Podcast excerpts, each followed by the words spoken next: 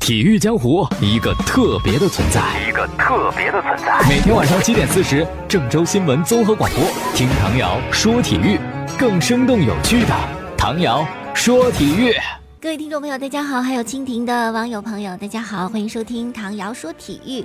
先来关注今天晚上一场足协杯的比赛，是恒大在主场对阵我们河南建业。那这场比赛，我们的官方海报名称是以扩之名，这个扩当然就指。上场比赛对苏宁受伤的球员杨阔，希望他能够早日康复，算是球队和队员们一片心意吧。那么这场比赛呢是客场对广州恒大，对于志在保级的建业而言，完全可以轻松心态去面对，享受比赛过程就好。比赛结果真的不要太在意，甚至可以说，如果输了比赛，舍弃这条战线也未尝不可。毕竟我们现在保级很困难嘛，保级是重中之重的任务。好了，简单分析这场比赛啊，恒大呢对阵足协杯，其实它比我们要复杂，这个心态啊，两难的选择。你说放弃吧，又不舍得；不放弃吧，联赛的任务和对手又那么强大，任务那么重。你看恒大是三十三天九场比赛，五月份儿。确实很困难，但如果这场足协杯它被淘汰的话，就是三十三天八场比赛啊，可以说是超级魔鬼赛程。足协杯对我们建业之后呢，周末是对阵联赛当中排名第一的风头正盛的北京中赫国安，然后呢，要在下周中飞到日本客场挑战亚冠的对手广岛三剑。所以说呀。好像比起来，就这个足协杯特别不重要，是吧？一场是中超榜首大战，另外一场呢是影响亚冠小组赛成绩，是不是出现这个关键的一场比赛？那么恒大将作何取舍呢？怎么看怎么好像后面两场比赛的重要性要更高一些。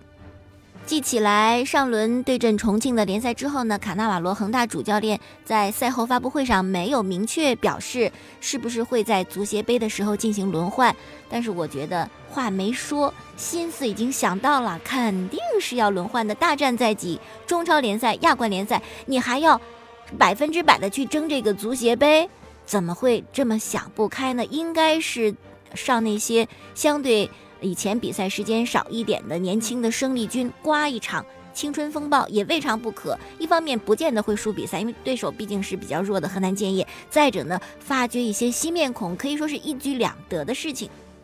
那么我们河南建业呢，日子可不好过了啊！这个联赛开局之初就很不顺利，因为第一轮嘛，我们重点引进的巴西外援多拉多就首战遭遇骨折，然后联赛前两战平了。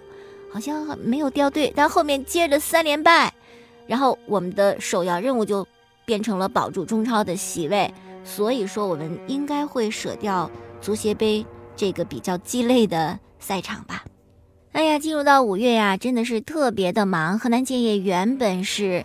十一天四场比赛也算是魔鬼赛程，那就是一场噩梦啊！而且四场比赛全是客场，你看客场足协杯对恒大，然后联赛呢三个客场，北京人和、武汉卓尔、河北华夏幸福这三个客场的联赛，那都是保级最主要的竞争对手，每场比赛都是六分之争，关乎着保级的命运。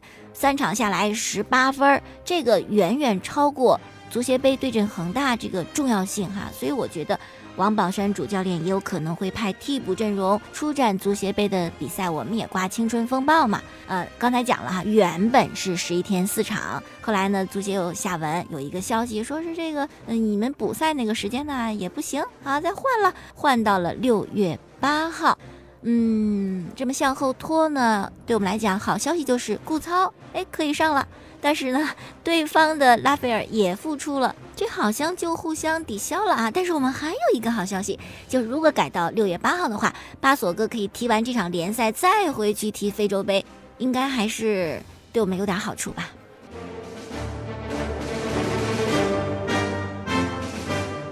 这里是唐瑶说体育，来关注欧冠的比赛，在今天凌晨是阿贾克斯对阵热刺比赛之前，我是看好阿贾克斯的。这个真的不是事后诸葛亮，也不是马后炮，是因为我觉得阿贾克斯真的可能是本赛季欧冠的一个大黑马哈！你看，接连淘汰了皇家马德里，淘汰了尤文图斯，杀进四强。对阵的是热刺，热刺最近状态，你通过英超联赛可以看出来，并不是很好，就感觉这股劲头、这个求胜的欲望啊，这股劲儿什么的，比不上阿贾克斯。而且通过今天凌晨的比赛，发现阿贾克斯强在哪一点呢？就是他特别精妙的团队配合，这个可能也是。热刺要稍微差一点的啊！当时那个进球是这样的：热刺的五名后卫、三名中场都已经回防到位，八个人了啊！但是阿贾克斯呢不慌不忙组织进攻，先是内雷斯左路内切斜传到禁区前，然后给了舍内，舍内很快就转移到身旁的切赫，切赫呢抓住了热刺左后卫和左中卫之间的缝隙，把球果断传出，反越位成功的范德贝克轻松的单刀得手。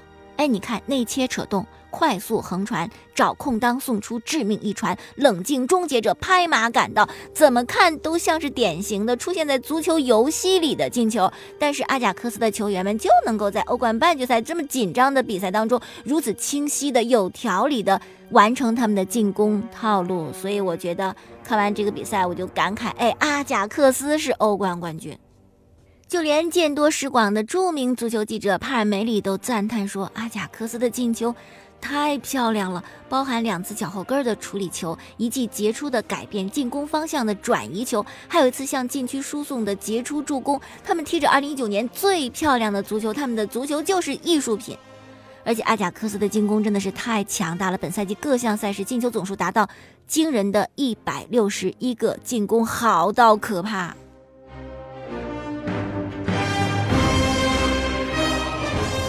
不过呢，这么。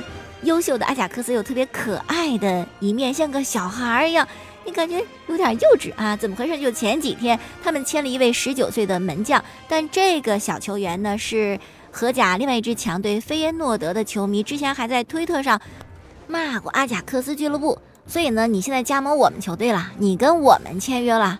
那往事儿咱得找不找不哈，于是这个小球员就在范德萨和奥维马斯俱乐部高层的监督之下罚抄。阿贾克斯是荷兰最棒的俱乐部，也不知道是让人抄了多少遍，不会抄一百遍那么多吧？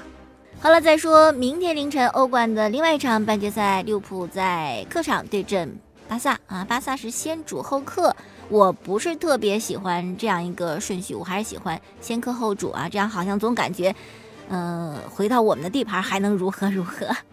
呃，那么有老熟人啊，就是塞雷斯，还有库蒂尼奥是从利物浦转会到巴塞罗那的。特别是库蒂尼奥是刚来不久，他是去年冬天由克洛普现任的利物浦主教练拍板啊，把他卖给巴萨。如今见面成了对手，在比赛之前的发布会上，有记者也问到克洛普说：“你怎么看待库蒂尼奥要对阵老东家呢？”克洛普就说：“啊，是的。”库蒂尼奥是一位世界级的球员，我很喜欢跟他一起工作。但是他走了，我们也得找到应对没有他的办法呀。而且我们做得很好，甚至没他我们会更好。当然这个是言外之意啊，人家克洛普可没有明说，哎，只能意会不能言传。那么赛前的发布会上呢，克洛普还提到了梅西，他说梅西是我见过的最棒的球员，我会说梅西是 number one。哦，当然，我的父亲就一个劲儿的跟我说贝利怎么怎么样。可是那时候我还太小了，没有见过贝利的比赛直播。那记得这个赛季之初呢，是在诺坎普，梅西就向巴萨的球迷承诺一件事儿，是本赛季啊一定会把欧冠的奖杯大耳朵杯带回到巴萨。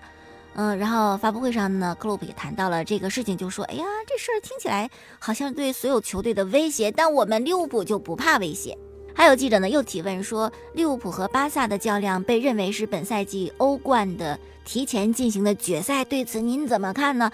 克洛普就完全不感冒，说什么呀？还我们这不别把我们捧这么高？你看完阿贾克斯的这个表现，他们做成的事情，难道他们还不值得你们尊重吗？好，来分析这场比赛。先解码利物浦啊，他们的特点就是令人窒息的压迫、强力的三叉戟、无球时的威胁、有效的战术。教练克洛普的个人魅力，还有萨拉赫、菲尔米诺的高水平、马内爆棚的状态，还有范迪克这样一个好像墙一般存在的中后卫。那么巴萨这块儿呢，阵容方面有三个悬念，就是右后卫用塞梅多还是罗贝托。中场首发是阿图尔还是比达尔？还有到底是登贝莱还是库蒂尼奥？据说巴萨主教练巴尔维德研究了利物浦整整二十四场比赛的录像，后来决定用曼城的方式对待利物浦，而且他比较看重利物浦的三叉戟和两个边卫。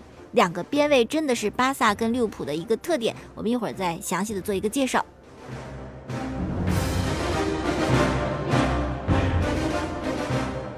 那么赛前曾经有一个不好的消息，萨拉赫在训练当中受伤了。没有详细消息，但有人担心说是不是会赶上欧冠首回合对巴萨？目前来看应该没有问题啊。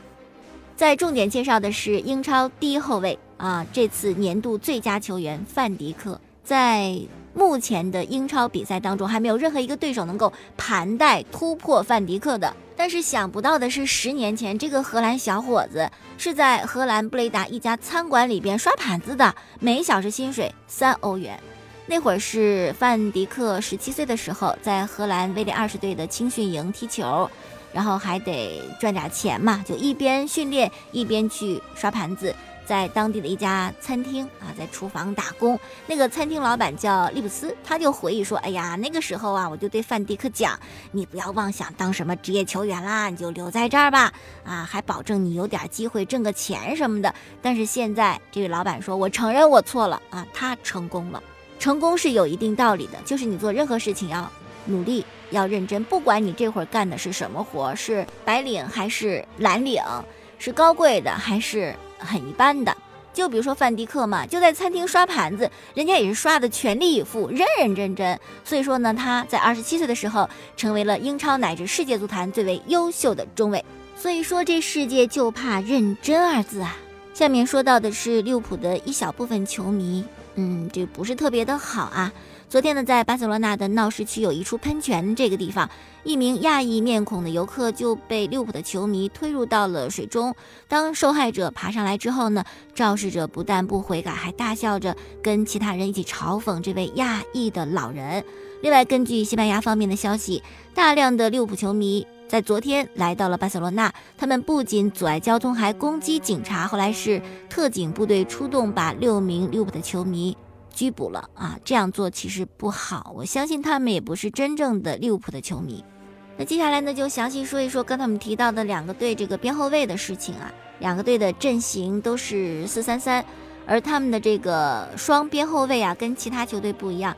其他球队一名得侧重防守吧，另外一名呢侧重进攻，你最起码得防好。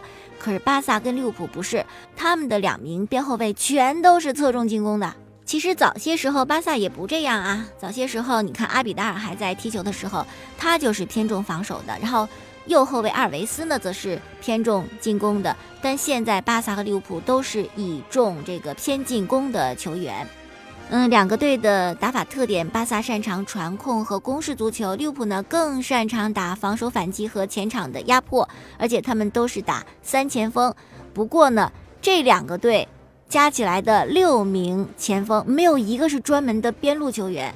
像梅西、萨拉赫刚出道的时候是很有名气的边锋，后来都改造、改造、改造，都变成假的了啊，假边锋了。包括登贝莱或者库蒂尼奥什么的，也都是如此。